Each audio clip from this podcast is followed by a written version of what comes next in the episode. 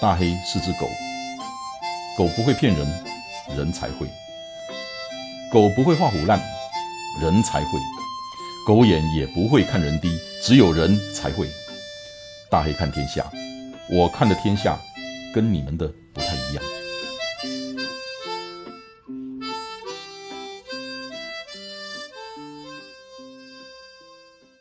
大家好，我们今天聊天室除了我跟莎莎。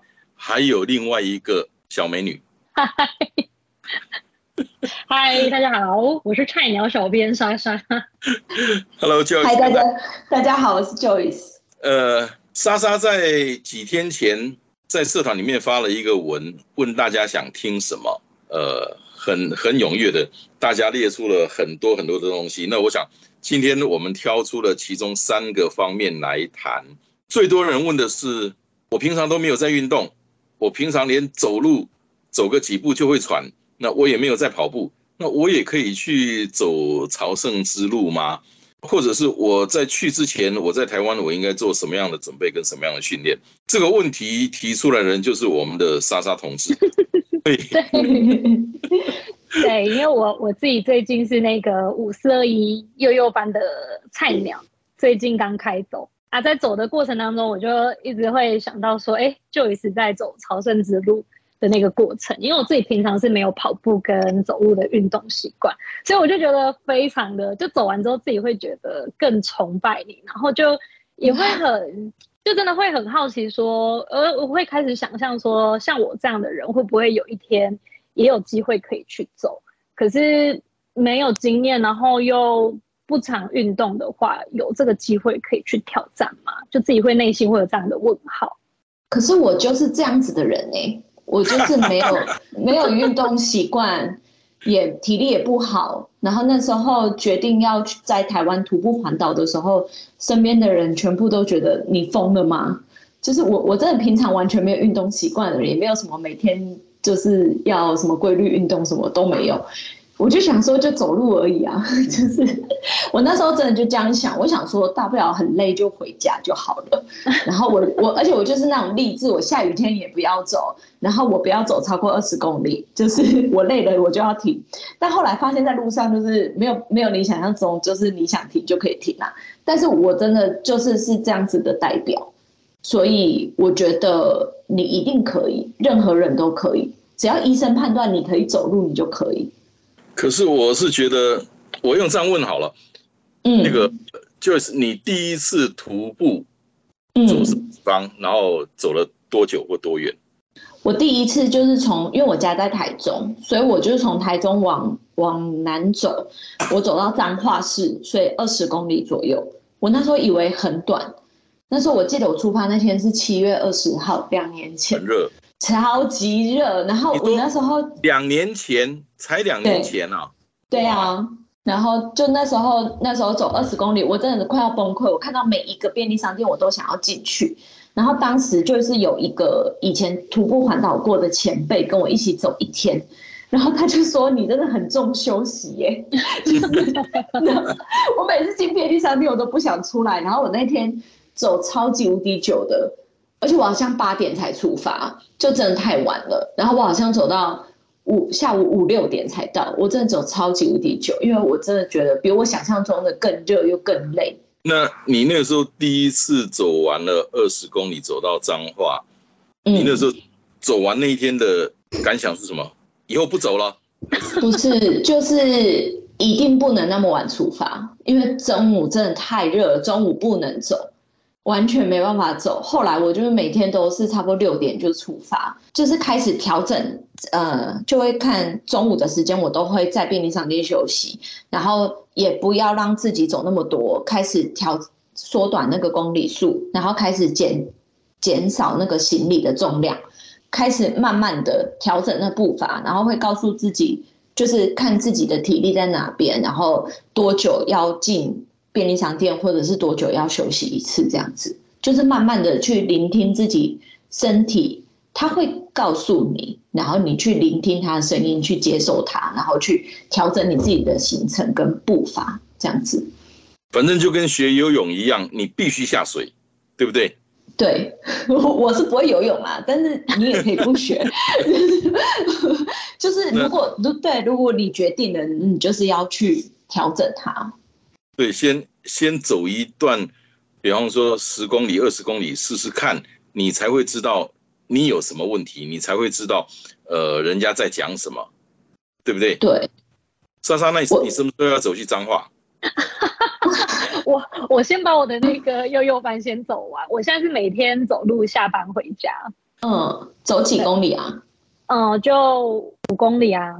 我觉得一刚开始，像我们这种就是体力菜鸟，就是运动菜鸟，就是从我我觉得网络上很多人都会分享他们走很多，但是所以很多人都会觉得说，哦，一天走三十好像很很平常。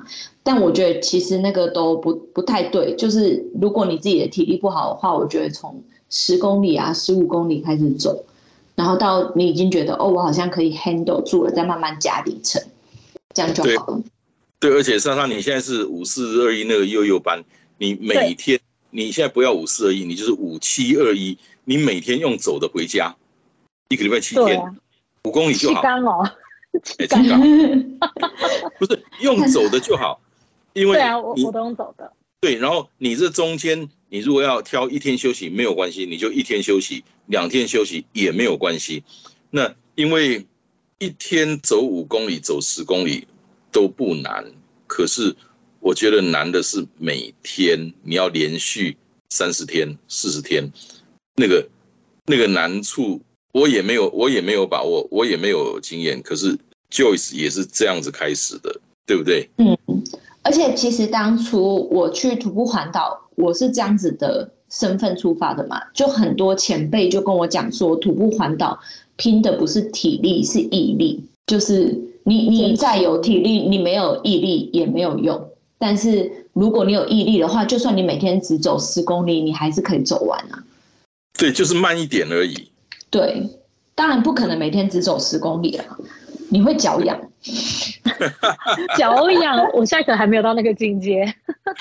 就像我前几天就一直折磨自己，就是我已经连续四天都走，有就是两三十二、三十，然后二十八、二十七之类的，就我已经连续四天。然后我昨天走到半路的时候，我就想说，我为什么要这样对我自己？我 好累哦。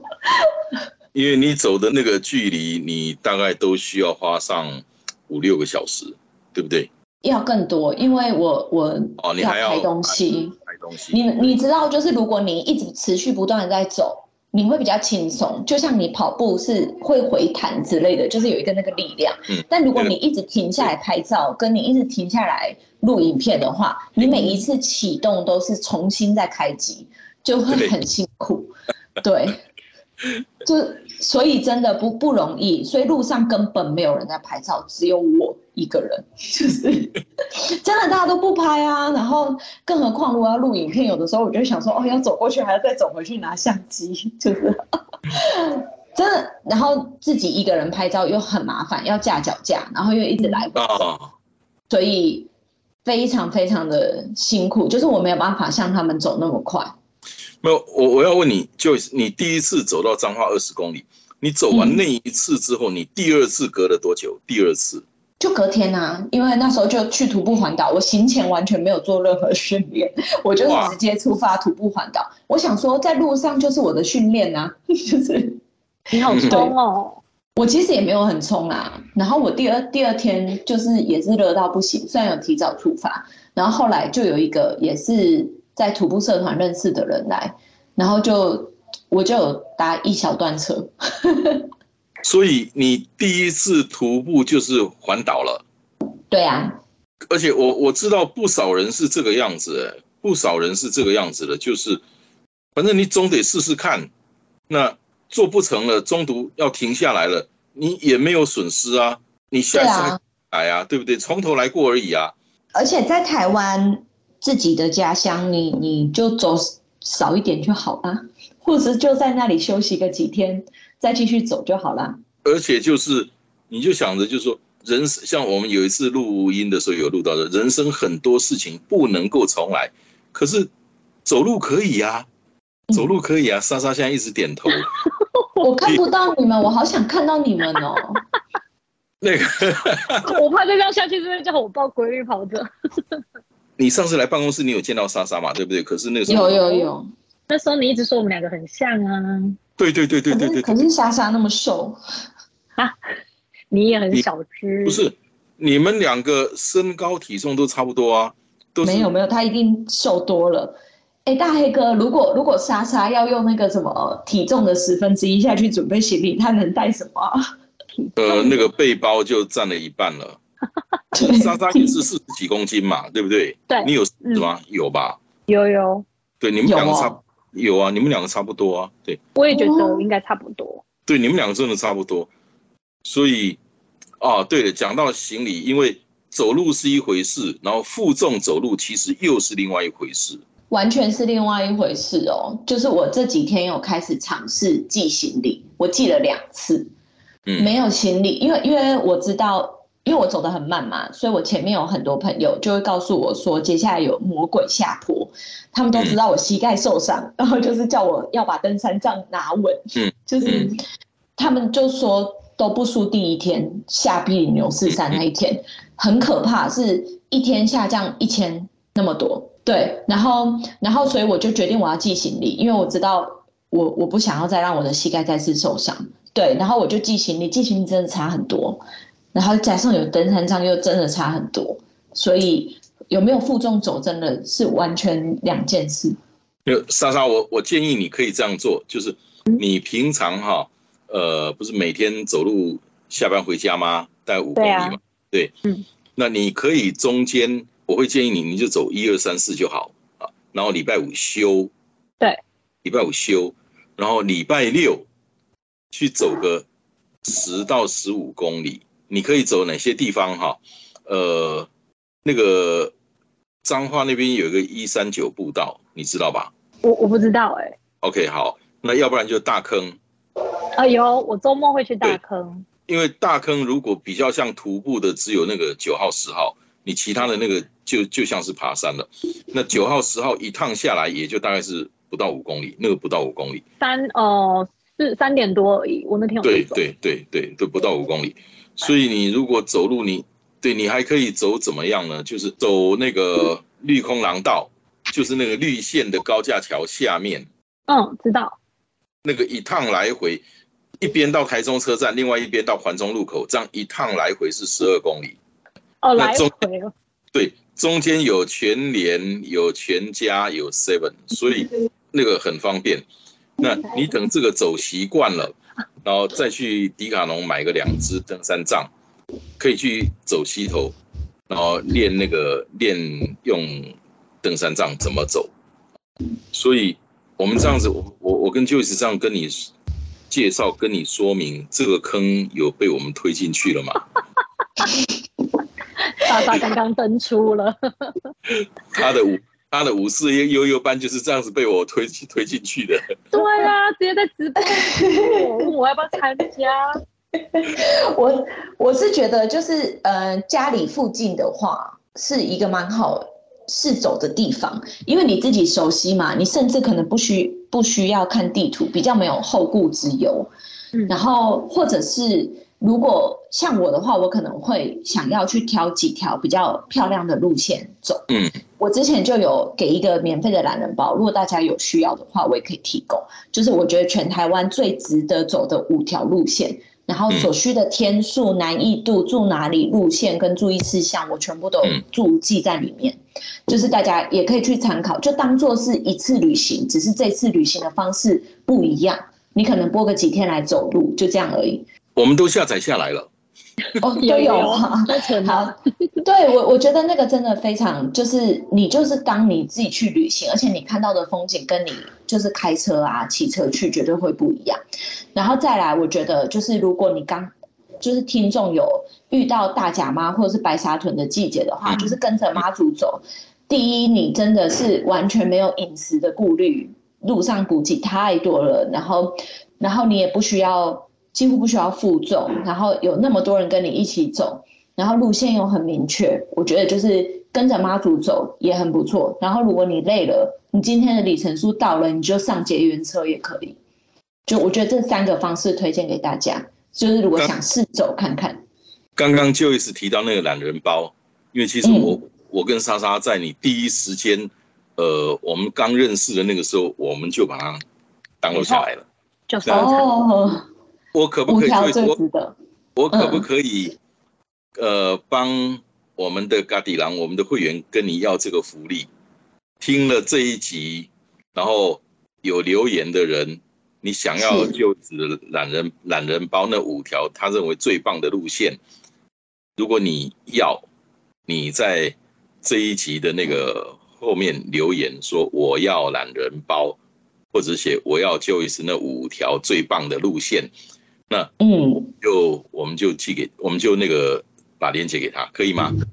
当然当然没问题，请大家踊跃留言。我做很久哎、当然希望大家都可以受用。好，好。对，然后莎莎，我我提供你一条最方便的路线，嗯，你听清楚了哦，听得清楚吗？现在 很清楚啦。有我在那个从你找一个礼拜六啊，然后从那个中明南路我们办公室那边，嗯，然后你可以走台湾大道去到那个三井海海才二十公里而？已，才二十公里而已。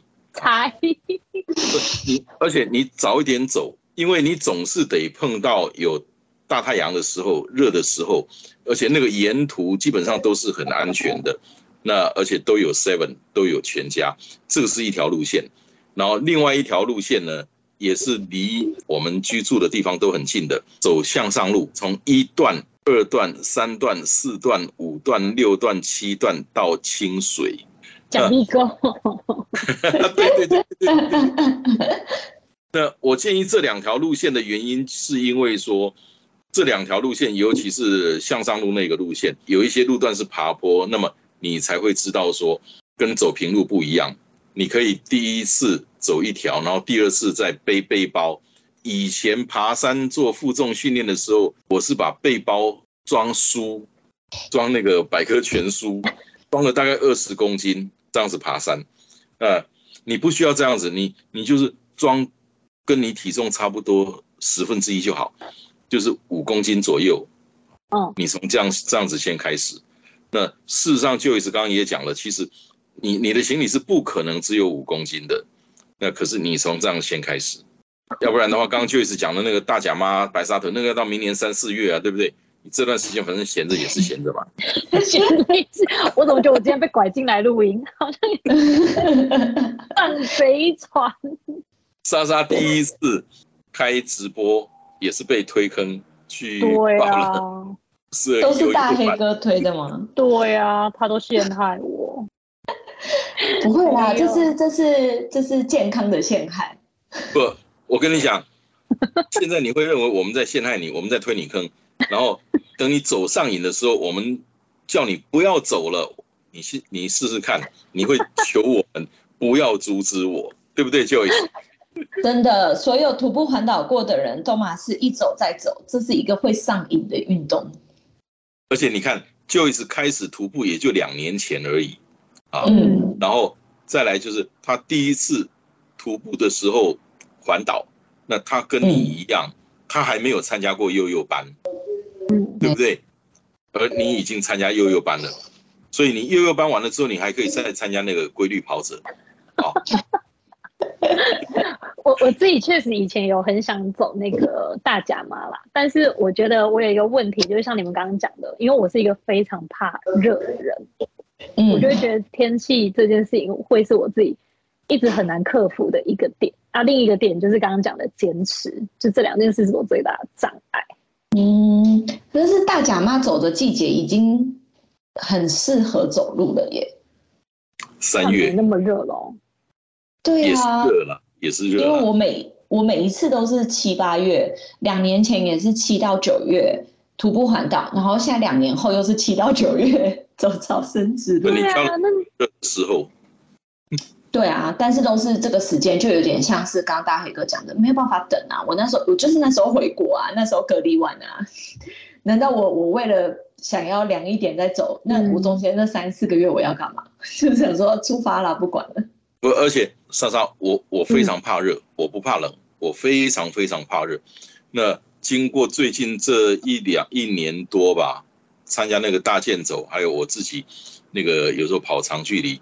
我我有一些对于耐热的一些小配包很有效，尤其像我这次五岭，我没有中暑哦。你看那么热，从七星潭一直走走到洛勺，中间有很多地方，比方说五公里、十公里的地方是真的，又是上坡，又是中午十二点一点没有遮阴哦，我都没有中暑。以前我一定会中暑，我很容易中暑，我每年的夏天都经常中暑，可这一次我没有。所以，我再把那些 paper 交给你。好，有有什么 paper 要不要分享一个？我大概跟我们各分享一个。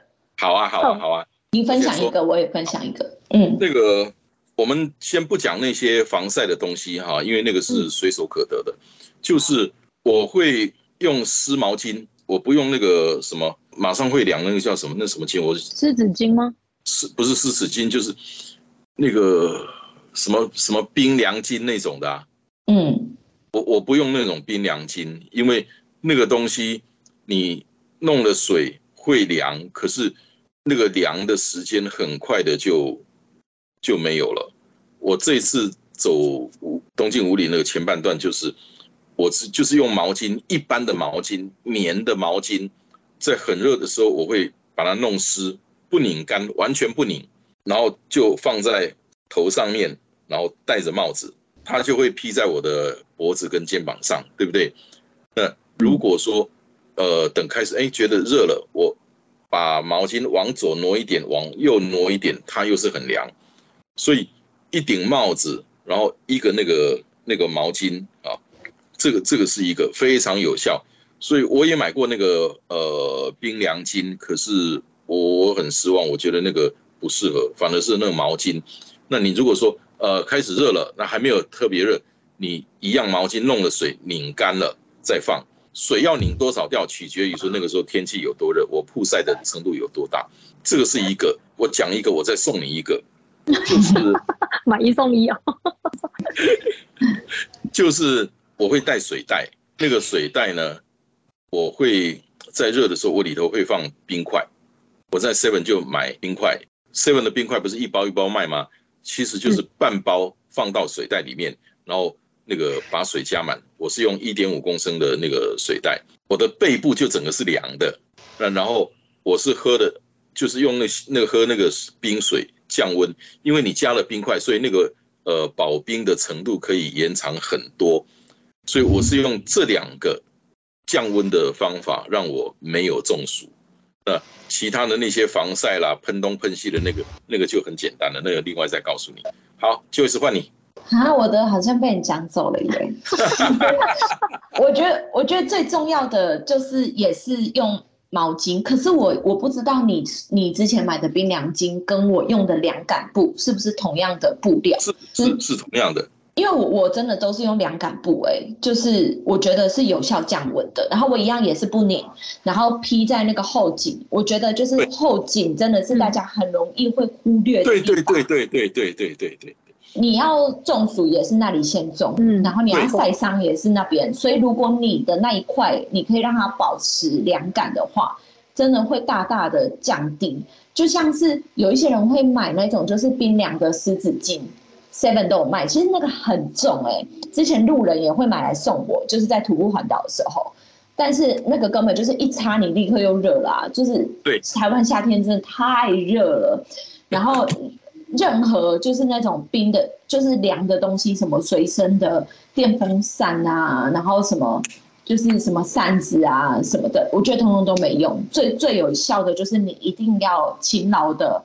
不管是大黑哥讲的毛巾，或者是我的凉感布，就是你一定要把它，你一定要你你自己去试。如果莎莎你在试走的时候，你就试。我觉得我们在这边不要说一定是什么样子的布料就最好，最适合你的。对，对你你用起来最舒服的就是最好的，但是我觉得这一块你一定要遮住，然后你把这一条布打湿，而且要勤劳的把它打湿，就是这一定是最最好的降温方式。对，所以嗯，你已经把我们两个人的精华都吸收了。对，弹丢啊弹丢啊！哎，下礼拜走脏话吧。哎、可以去吃霸玩啊，就是把一个食物，我每次走的时候都会把食物当做我的那个终点奖励。脏话不止骂完了，还有控骂崩啊。巴西啦，就是你知道吗？我们今天嗯，我们今天的中餐，我吃了午餐。我今天的中餐吃了五次。莎莎，你吃了五次对他吃五次，他一直在吃，没有停。五次不会太多吗？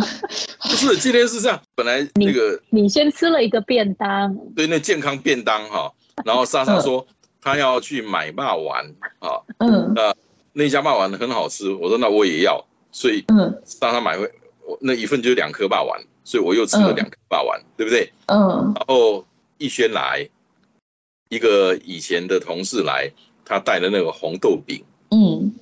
然后我又吃了两个，嗯。然后明玄来带了那个彰化的那个麻吉，嗯。我又吃了三个，嗯。然后然后我们今天开会，那个那个我们的那个工程 IT 师的顾问阿贵来买的那个那个什么？甜甜圈。甜甜圈，没有停哎、一直在吃，没有停，今天哦，好羡慕哦。一直被喂食。对啊，你你你吃了，我讲了你也都有吃啊，对不对，莎莎？我你也都有吃啊便当而已。不啦，霸王你冇价，甜甜圈你冇价，我根本是个便当俩啦。瞎说！你亲手来我这里拿的，你还说你只有吃便当？不是我说你少，我少吃你一个便当而已，其哦，对了，他我都少吃我一个。便当啊，春了一龙五了。好好哦，我也想吃。十字路口下次玩十字路口接龙，等你回来哪一天来办公室，我们可以从你来开始吃，吃到晚上你走。吃到下班。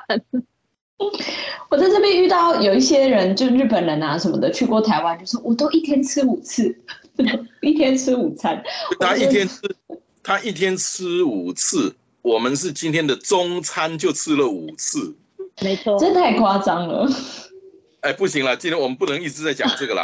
那个好那个人家，我们这就讲这个话题已经聊了半个小时了，那人家还还问说语言的部分啊，对不对？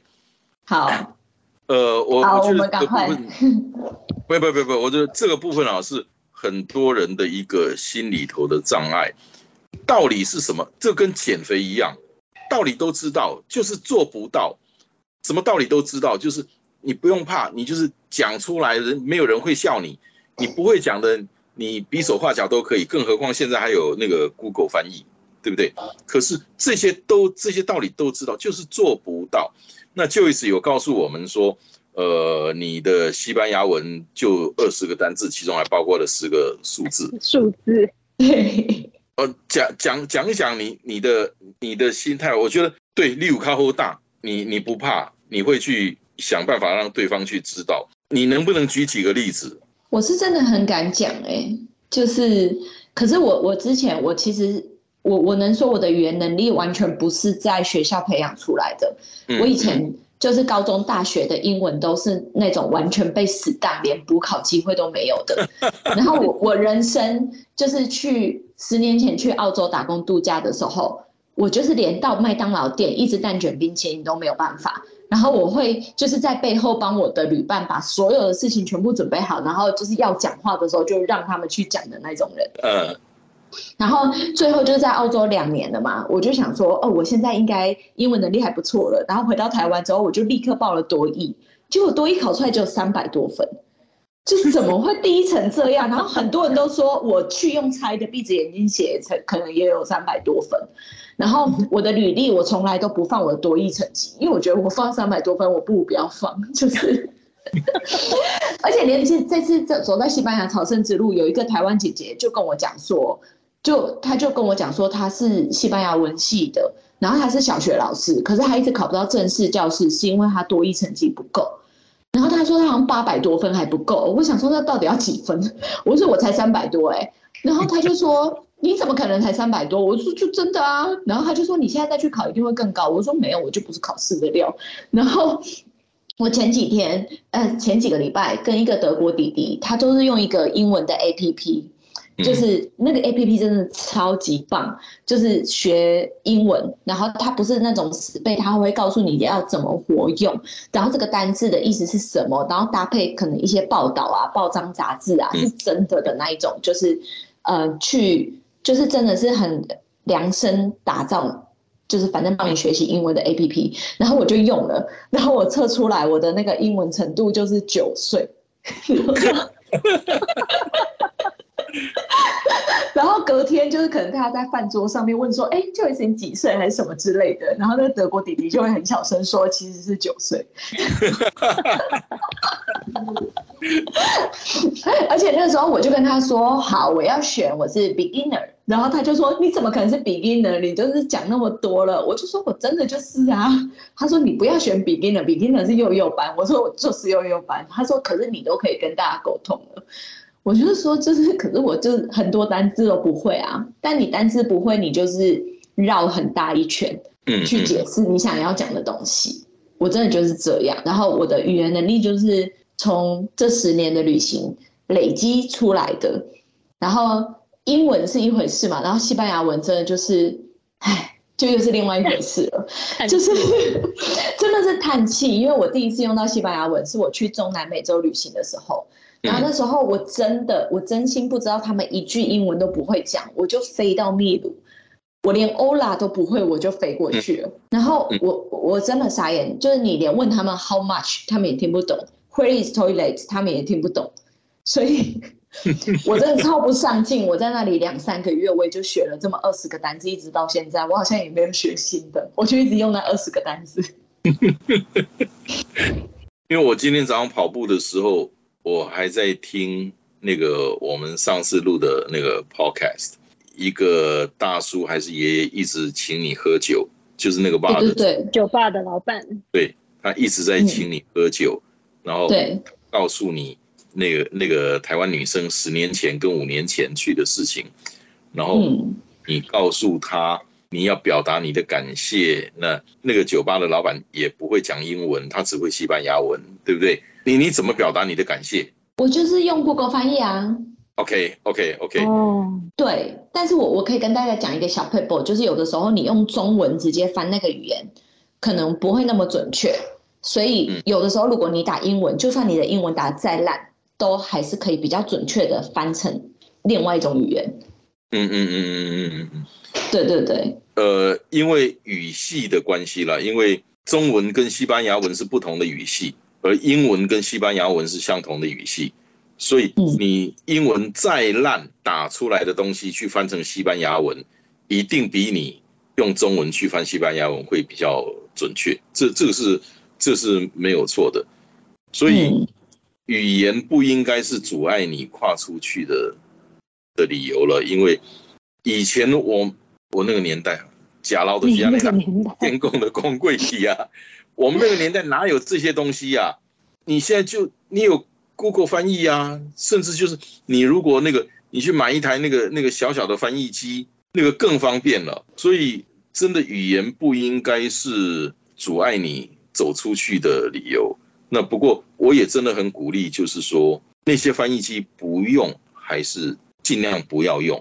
为什么呢？因为人跟人之间的沟通，你透过了一个机器。就少了人味了，对不对？你即使讲出来的只有百分之二三十的准确性，或者是加上你的肢体语言，可是对方是跟一个人在对谈，在沟通，那那是有感觉的，是有有有情感的，有 emotion 在那边的。你今天如果透过的是一个 Google 的翻译器，那真正也干几笔啦，什么笔，浪逼啦。所以就是。除非很重要，你必须是很精准的，你可能需要用用那个东西可以帮你忙，否则的话还是尽量的用你的肢体语言去做沟通。其实那个是增进人跟人之间一个很好的一个一个桥梁。我觉我觉得是啊，我就是只有比如说看医生去药局这种，我一定会用 Google 翻译，或者是那个爷爷，我真的是太想知道为什么他一直请我喝酒，我才会用 Google 翻译。然后一刚开始我也是想说用我的西班牙文问他为什么要对我这么好，结果我我 我想不因为我出来西班牙我我西班牙文真的太烂了，我就问他 b l g 就比他，然后对我呃呃呃呃呃然后就是比个心，呃，不会，然后对，然后就是反正就最后还是用 Google 翻译。然后还有我上次买电话卡，我就是我会先打好，在门口就先打好，然后进去我就会问店员说你会讲英文吗？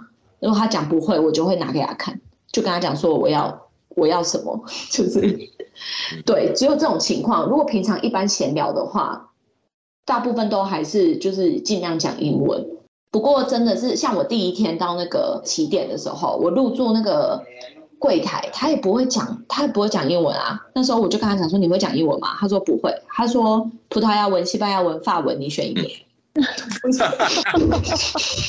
那我想说，我都不会啊。然后就是也是比手画脚，就 check in 啊，也没有，就是正常 check in，你也可以想得到，大概就是那个画面。然后上次有一次，我也是到一个很小的小镇，那个店员也是只会讲西班牙文，我就看到一个德国弟弟，就跟他 check in，他就用西班牙文问德国弟弟，德国弟弟就回他英文，他又用西班牙文讲，然后德国弟弟又回英文，然后他们就是从头到尾很顺畅哎、很顺畅的就办完入住，很就是你你你要不要试试看？你下一次哈，就是嗯到那个 reception，人家用西班牙文叫你叫你 check in 哈，然后他也嗯不管他会不会讲英文，利用台语概供。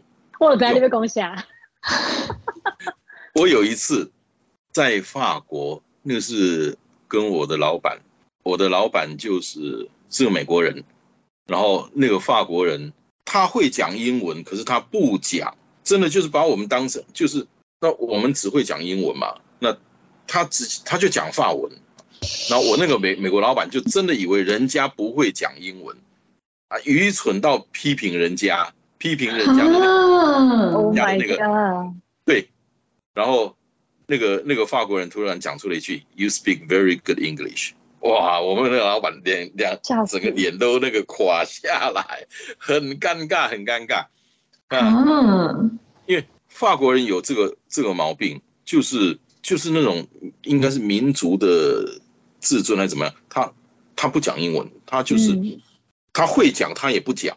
有一次我是惊吓度掉啊，我知道他会讲英文，他不讲，他就讲法文，我都用台语盖吐啊。然后两个人真的，两个人真的就是，他也知道我会讲英文，我也知道他会讲英文，啊，他用法文，我用台语，那用毕业。但是但是我的台语嘛袂模糊吗？模糊，所以我觉得这个语言这个部分真的不是阻碍你出去的理由，而且连想都不用想，就不要像刚刚第一个话题，就说啊，我体能不好，我没有走过路，对你可能需要在台湾适应一下，知道一下你有几斤几两啊。那毕竟像 Joyce 讲的，毕竟这是我们自己的土地，我们自己的国家，对不对？嗯我走路真的走不动了，我这枪嘛这等来啊。嗯对啊，可是到了国外就不一样，真的没那么方便。所以在你最起码可以在台湾先走走看，好不好？莎莎，我就知道你在说这个。哎可是，可是我想问，就是因为像 Joyce，你你说就是在沟通的时候，你可能有时候呃看是比手画脚，或是 Google 翻译嘛。我觉得有一些人会害怕，是说，就是当你用这样子的方式沟通的时候，他们都是会很有耐性的听你，就是看你比手画脚跟你沟通，或是看你按那些 Google 翻译。因为我觉得有的人是会怕对方不耐烦，或是怕被凶，或因为这样他们就会害怕。我觉得有些人可能内心会有这样的担忧。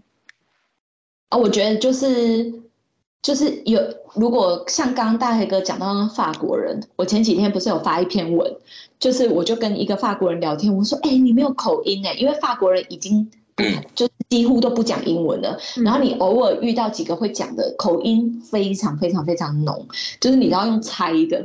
然后我就遇到一个，他真的是不会没有口音，他说他很努力让自己不要有口音，然后跟很努力的学英文。我就说，所以你们法国人的第二语言到底是什么啊？他就说法文吧。我说我说第二语言，我说我说第二语言。他说对啊，就法文吧。我就说为什么你们不学英文？他说我们我不知道啊，他们就是不学啊。然后我就想说，就是哦，他们真的很以他们就是会讲法文为荣。嗯然后他们就觉得我只会讲法文有错吗？我就法国人啊，就是就算我在西班牙怎么样，我就我就是法国人啊，我就是讲法文啊。他们真的很以他们就是会讲法文为为荣的。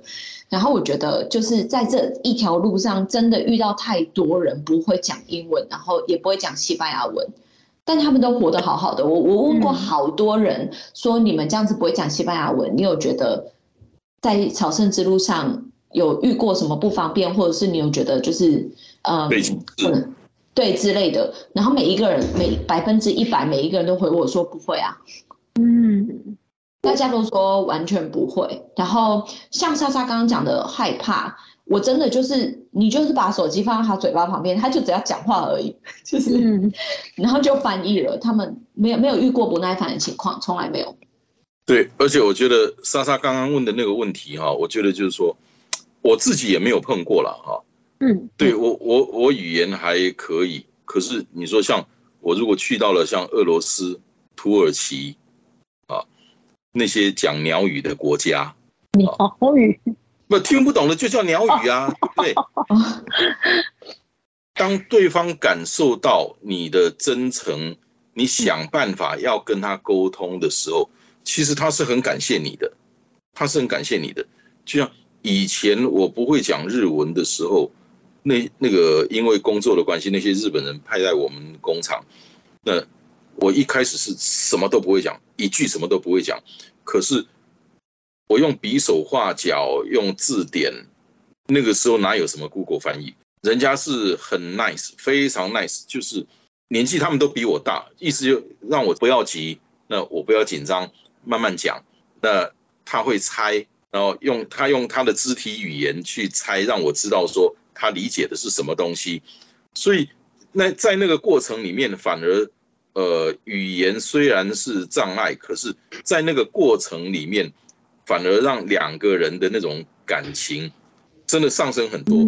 那像我最近的一次是几年前去新疆，就叶尔森的爸爸是哈萨克族人。呃，他的爸爸妈妈是不会讲汉语的，他爸爸就是用手在他的胸口拍一拍，然后用手贴着我的胸口拍一拍，然后就把我抱起来。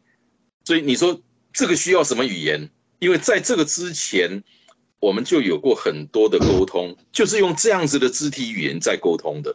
所以到要离开那一天，一样的就用这个样的方式，他用手在胸口拍一拍，然后。贴到我的胸口拍一拍，然后两个人拥抱。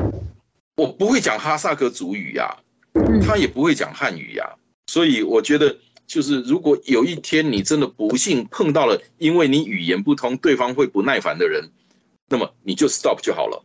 嗯，因为那样子的人也没有必要，也不值得你再跟他交谈下去。所以语言不是任何的理由，对不对，Joyce？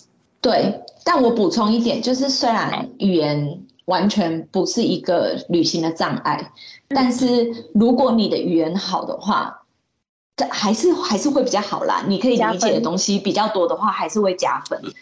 就是语言不好不会扣分，但是如果你语言好，绝对是会加分的。有的时候人家谈比较深入的话题的时候，你可以就是比较比较听到比较完整的故事。嗯，其实。呃，这个还有一个诀窍，我不会讲俄文，可是我去过那个俄罗斯，我想十几二十几次一定有了。我不会讲俄文，可是我第一次去的时候，因为完全是靠的翻译啊，那我第一次去就是去圣彼得堡，对，然后我真的做了功课，从彼得大帝到那个东宫，到普希金、普希金他们的诗人，然后到他们的历史，他们的。整个文化，我做了功课。那去的时候，比方说到了什么地方，就我知道了很少，就那么一点东西，我讲出来啊，这个是什么什么东西？我知道，我知道了这个，不知道是不是正确的。那透过翻译去讲，一次、两次、三次的时候，我在他们的心目中成了一个我比俄国人还了解俄国的一个台湾人，只是因为我做了一点功课。那这个都可以补补足你语言的那个那个缺陷。这真的有差。我前几天跟就是一几个意大利男生，就是出去去喝酒，就喝一杯而已。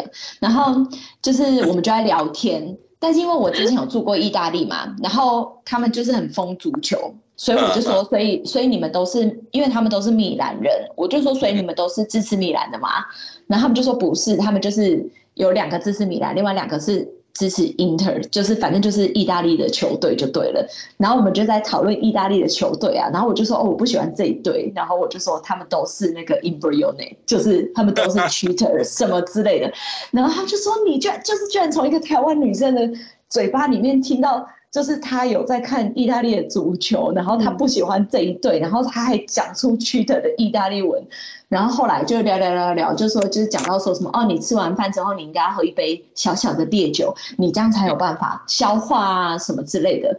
然后我就讲说哦，所以你是在讲 grappa 嘛？就是他们 意大利人都会喝的。然后他就。然后他们就太惊讶，然后有一个男生就说：“你要嫁给我吗？” 然后他就说：“你还说没有艳遇，这就是艳遇啊！”真的是艳遇，就是一面之缘而已啊！就是他们走很快，我不是？他们都很帅，哎，我 PO 那篇现实动态，超多人传讯息跟我讲说，我很抱歉，就是这篇现实动态我都没有在看，我是看到他们很帅，然后 就是会有人传讯息跟我讲说，哎，右一可以哦，左二好像也不错，对，真的求婚，你被求婚。大家都要，大家都要看我的现实动态，好吗？我每天花很多时间在 po 现实动态，大家要去 follow 我的 Instagram。对啊，就是有最独家的都在那里，就是只有那边才会出现。对，真的是你做了准备，嗯，那么他对你期待就是你是个外国人，你怎么会知道我们的这些东西？这些对阿底郎才会知道的，你竟然知道，所以他们会把你当成是嘎底郎。嗯，真的就是这样子。对，就是那时候，就是他们就觉得哇，就是太神奇了，怎么从一个台湾女生的嘴巴里面听到这些？那这些的话，你觉得就是知道这些文化，然后知道这一一点点那种小单词，就像大黑哥说的，做的这一点点功课，我一点而已。对对，但是比比那种你真的去认真上什么意大利文课，你会自我介绍什么之类，他们都觉得你比。比那些人还要更亲近他们，嗯，就就是他们真的就是把你的你你你是嘎底狼啊，嗯，对。对，因为对就就是刚刚讲，因为他们没有期待你会知道，可是你居然知道了，对，OK，好，今天我们还要再讲一个话题，今天很长，所以呃，没事，我可以把它切成对切成上下集这样没问题。我们再聊一个话题，因为好，那是一个不同的国家，那是一个。你接触到的都是以前没有接触到的的人，嗯，在习惯上，在文化上有没有什么让你觉得是冲突的地方，或者是你要怎么样去避免，就不要去踩到雷？我觉得就是第一，西班牙人真的非常的做自己，就是 他们咖啡厅就算人满为患，再多人，他们就是慢慢做。就是 超级无敌慢，你就是等，你就是等，他们不会因为怕你客诉，然后也不会因为你催，反正你也没办法催啊，又不会讲西班牙文，然后 就是他们就是慢慢做就对了，我用我的速度，我能做多少就做多少，然后就是不不是像那种亚洲啊城市那种快步调，绝对不是这样，你一定要。要去想这件事情，尤其如果你是在卡米诺的路上的话，我觉得又会更慢。真的就是要，就是反正你走路已经慢了嘛，你就想这是一个什么东西都很慢的旅程。反正就是就是接受了哈，因为对，在欧洲，尤其是中欧、南欧、北欧不会哦，北欧很很积极、很快、很有效率，可是。在南欧，真的尤其是南欧，嗯，真的慢了。你点餐，你等了好久，等了半个小时、一个小时来给你点餐了，然后他那个会先上饮料，上一杯酒上来，上你你点的酒，对不对？那一杯酒你可能喝个一两个小时，你的前菜都还没有来，难怪对公司这么久。很慢，超级的慢。所以就是呃，你到了那个地方吃，我建议你身上要带一包坚果，零食零嘴，真的真的慢到了极点。不过我想讲的就是说，你在一个陌生的地方、陌生的国家，我我想我我也想 share 一下我自己的经验。呃，我我在大陆的时间很多，从一九九四年开始去，那到这一两年因为疫情的关系去的少了。呃，以前我有两个常住的经验，每一个地方都住过三年，在大陆。虽然没有说赚什么大钱，可是真的也没有什么什么麻烦，没有惹过什么麻烦。那我有我有几个原则，或许可以给大家做参考。就是第一，我绝对不谈政治，因为我想这个道理都懂。你不要说到了国外，在台湾都是对，不要谈政治。嗯，嗯然后第二个就是，呃，我也不谈宗教，因为有一些那个少数民族，他们有一些禁忌跟忌讳你是不知道的，呃，所以嗯我也基本上不去谈宗教。然后，第三个就是我不去做比较，不去比如说我们这里怎么样，你们那里怎么样，就让人家会有那种你有优越感的那种感觉。所以这三个东西是我自己的一个禁忌。那以前不管是我的同事跟我去大陆也好，或者是说呃带一大群人去跑马拉松也好，我要很很多呃很多朋友，你听着这个你都知道，有跟我去过的人你都知道，我一定这个我是真的很认真的要求，因为最起码他不会让你惹上麻烦，你做到这三点，他不会让你惹上不必要的麻烦。然后另外也是三个不要做的事情，就是不要去批评人家，不要去抱怨，也不要去责备，因为你是一个 outsider，你根本不知道人家的历史文化背景，你根本不知道他们的习俗，你有什么资格去批评、去去抱怨，或者去甚至去责备人家？你真的没有资格。就是尊重，先尊重是一个前提，先做到了，那么把禁忌的东西，或者是没有把握的事情避开，先不要谈，慢慢熟了之后，你就有很多东西可以聊。那在这个过程里面，很重要的是，你不要刚开始还不熟，你装熟跟人家称兄道弟的，然后肆无忌惮的乱谈，你可能就踩到了人家的红线。最起码先做到明哲保身，不不要不要去弄这些东西。那虽然在欧洲，呃，相对的是很开放的的国家，可是像在西班牙，我我喜欢运动，可是我不喜欢的一个运动叫做斗牛，我觉得那个很残忍。可是我没有资格去批评人家，因为那个是人家几百年的传统，那他们有他们的历史文化，关于斗牛的文化跟背景。那我没有资格去批评人家，那我我就是我不去看那种表演就是了，呃，可是我我不会去批评，因为那个是人家的，人家人家的传统，所以这个是我可以跟大家 share 的一个一个东西，呃，尤其是像刚刚我们谈到那个呃第二个话题的时候，你去之前做一点功课，都会给你有很大的帮助的。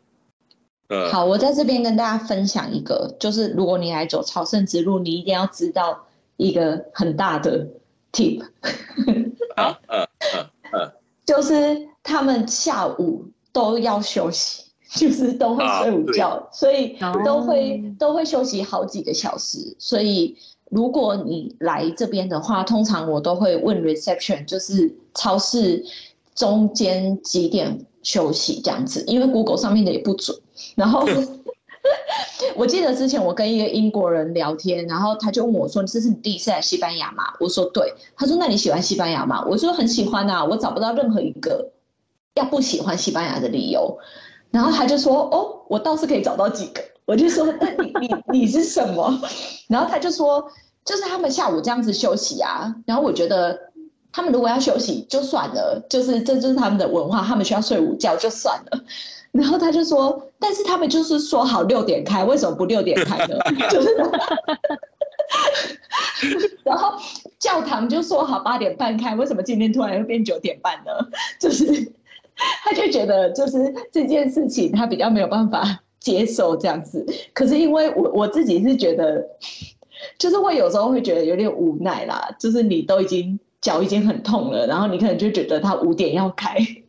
你走到门口，他就还是不开的时候，你也不能怎么样，你会有点无奈，但也会觉得蛮好笑的。就是他们真的很做自己，随性，享很享受他们自己的生活，很呃，就是就是不不不不会受别人所牵制。有，所以我我我刚刚问 reception 说，哎，那个超市几点会开？他说四点四十五。我说四点四十五，然后这么奇怪的时间。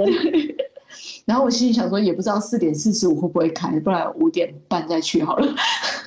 你自己要抓个时间。然后还有一件事情就是星期日通通不会开，所以朝圣者大家都知道，就是星期日你身上一定要备备食物，你要提早买食物这样子。然后我前几天。我正正要打这篇文章，就是我前几天一直跟一个韩国弟弟一直走，一起走，也不是一起走啦，就是我们一直遇到。然后他小我十岁哦，然后我们就遇到星期日，我就我就说，哎，你身上有食物吗？他说我有啊。他说那你有吗？我说我有。他说那你有什么？我们看可不可以就是一些什么交换着吃还是什么的。嗯。我就说我有那个就是面包跟尾鱼罐头。嗯。然后他就跟我说，Joyce。我真的不知道你在想什么哎，就是你明明就知道星期日超市都不会开，然后我们是朝圣者又需要体力，你身上怎么可以只有面包跟尾鱼罐头？然后我想说，我被一个小我十岁的阿迪教训了。那他有什么？他有什么？他很厉害，他有蒜头，他有意大利面，他他东西很齐全，他还有韩国的泡面什么什么之类。哇，还有泡面呢，还有辣椒，就是他就是很齐全啊。然后，然后我就被教训，也开玩笑的那一种啊，因为我们已经遇过很多次了，就是不是那种白目的，就是。其实，在西班牙、葡萄牙、意大利，嗯，法国南部。就是就是这些南欧的国家的人民真的是第一个随性，然后你可以用懒散，你也可以用随性，你也可以用他们很懂得生活，对这些形容词都对，都对。可是那个就是他们呐，那个就是他们呐，那他们也存在了几百年、几千年了，对不对？对他们来说是很正常。对，而且。下午那个时间不是睡午觉，你就不知道他们干什么去了。一两点到到六点五五点半六点才会开，下午六点开是早的，也有那个晚上八点才开的。餐厅都是八点半，然后大家都是十点才吃晚餐。十点吃晚餐，八点半开，一般就是你九点半十点进了餐厅，你吃到的第一道菜快的是十二点啦。就是安内啦，我是真的没办法啦。朝圣者是不会那么晚吃，但是对他们来讲，正常可能就是八点。八点对我来讲已经很晚了，就是我真的真的是八点对我来讲已经是极限了。我吃饱饱的去睡觉，我真的会胃痛。啊啊啊啊啊！然后胃食道会逆流啊。嗯对啊，而且我都会已经很想要打瞌睡了，所以吃完 边吃边打瞌睡，很累。隔天五点就要起来，你这么晚才吃完。有时候我在餐厅，在餐厅里面真的就是我，单盖困体，就是这这个不是形容词，是事实。你单盖困体都是安呢，又饿，然后又累。那个那个 waiter 走过来，哎，那那个不是我的，走过去，哎，那个也不是我的。我我们今天很难得的聊了一个多钟头，哎，对啊，莎莎，下一次还要不要跟我们聊？我就知道你要 Q 我啊，聊可以啊，我今天学很多哎，嗯，我觉得那就是我们想下一个坑是什么？你不要，不是大黑哥，我们要先延续上一次，我不是叫你来走葡葡萄牙，对呀啊，你要来，你你你决定好了吗？哎，你要先回答人家哦。你们两个小家伙，有我决定好了，我要去走。然后，然后什么时候？呃，对，我觉得这个问题不要再问了。哦，你看，你看，不是葡萄牙就一个礼拜可以，真的可以。而且这个这个比较 easy。大黑哥，如果你是九月来，我九月还可以在这里哦。哦，我九月行程已经满了，对不起。我可以到十月八号。你现在你们两个现在是一国的，是不是？你推坑莎莎，你也要被推坑看看、对呀、莎莎有人帮你出头了哈、真的，我的偶像。莎莎一起来走啊！哎，不是，我们不是员工旅游吗？对啊，干嘛？来走路，不是我，我们先环岛，我们先徒步环岛。那两个月，那我这样这样算分批嘛上班吗？啊，有薪水吗？有公真的假假的可以吗？哇，很棒哎！我们九月一号、二号、三号才员工旅游要去澎湖，那是利息。本来今年是要去日本的，那日本去不了，所以我们今年就是先付利息去澎湖玩。耶、澎湖，澎湖也可以徒步哎。对，那个哇，那个就是你澎湖那个那个徒步的那个啊，那个莎莎，你明天叫他们把那个游览车取消，取消，你游览车取消。我带黑等马仔熊班革命哦。好，我们今天很难得了一 一个多小时，我我是觉得这一个多小时没有必要放上下集，因为太精彩了。你今天切上下集哈，人家会抗议，他们又要茶不思饭不思蛋几礼拜两个礼拜。好，今天真的太开心了，珊珊，我们下一次再三个人在一起哈。哎呦，大家记得要那个给我哦，就好。大家记得要去留言。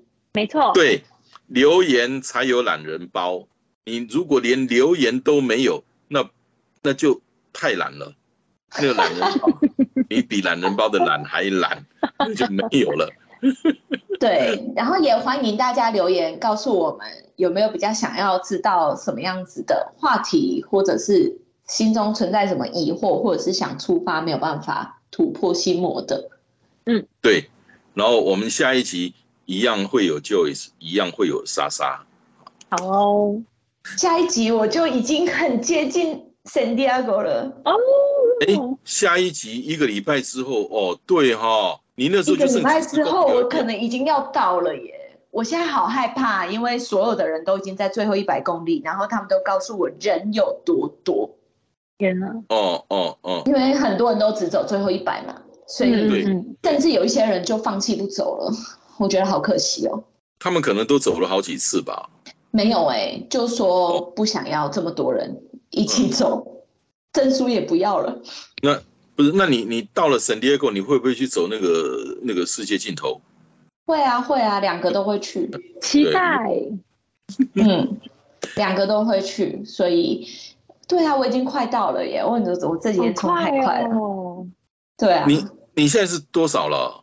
我现在已经剩一百多公里就到了。哦，是一百多。哦，那不是那那下礼拜的时候已经已经已经在圣地亚哥了。没有啦，快到了。哦，差不多了，反正就是那个时间啦。对，可能就已经要到了。好反正那个呃，我们在群组里面就是 keep us tuned，那让我们知道你走到哪里了。嗯然后到 San Diego 之前，我们看看怎么样去让你去你去租一个像这样子的有 WiFi 的一个一个单人房。啊今天这个真的不错哈，而且才嗯二十二十欧而已。啊，这么便宜啊！对啊，就单人房。我想说今天要录音，刚好这里有便宜的单人房，我就租一下。OK，好，反正就是下一次应该就是 Joyce 可能已经到 San Diego 的时候，嗯，那一集应该会很精彩。那 Joyce 不要忘了到 San Diego 那个要帮大家买那个纪买一些念品。送给大家。会会会，因为我去完世界的尽头会再回圣地亚哥，嗯去拿我的行李，我寄过去的行李。所以各位朋友，你们想要什么样的东西，嗯，那把清单列出来。那那个叫许愿池，可是愿望有时候在梦里才会实现，所以不一定 一定会有哈。不过我们开放许愿，呃，我可以许吗？那你可以啊 意大利帅哥，这也太难了吧？只有照片呐、带一个回来。带一个回来也太难了，太难了。我我还想，嗯，帽子 T 恤、贝壳、地图，你居然要的是一个意大利帅哥？对，哎，我我我是帮那个尼亚问的啦，嗯，那那个那个下一集让他自己来讲。我帮学姐许愿。好，我们今天就聊到这个地方，谢谢莎莎谢谢，谢谢大家。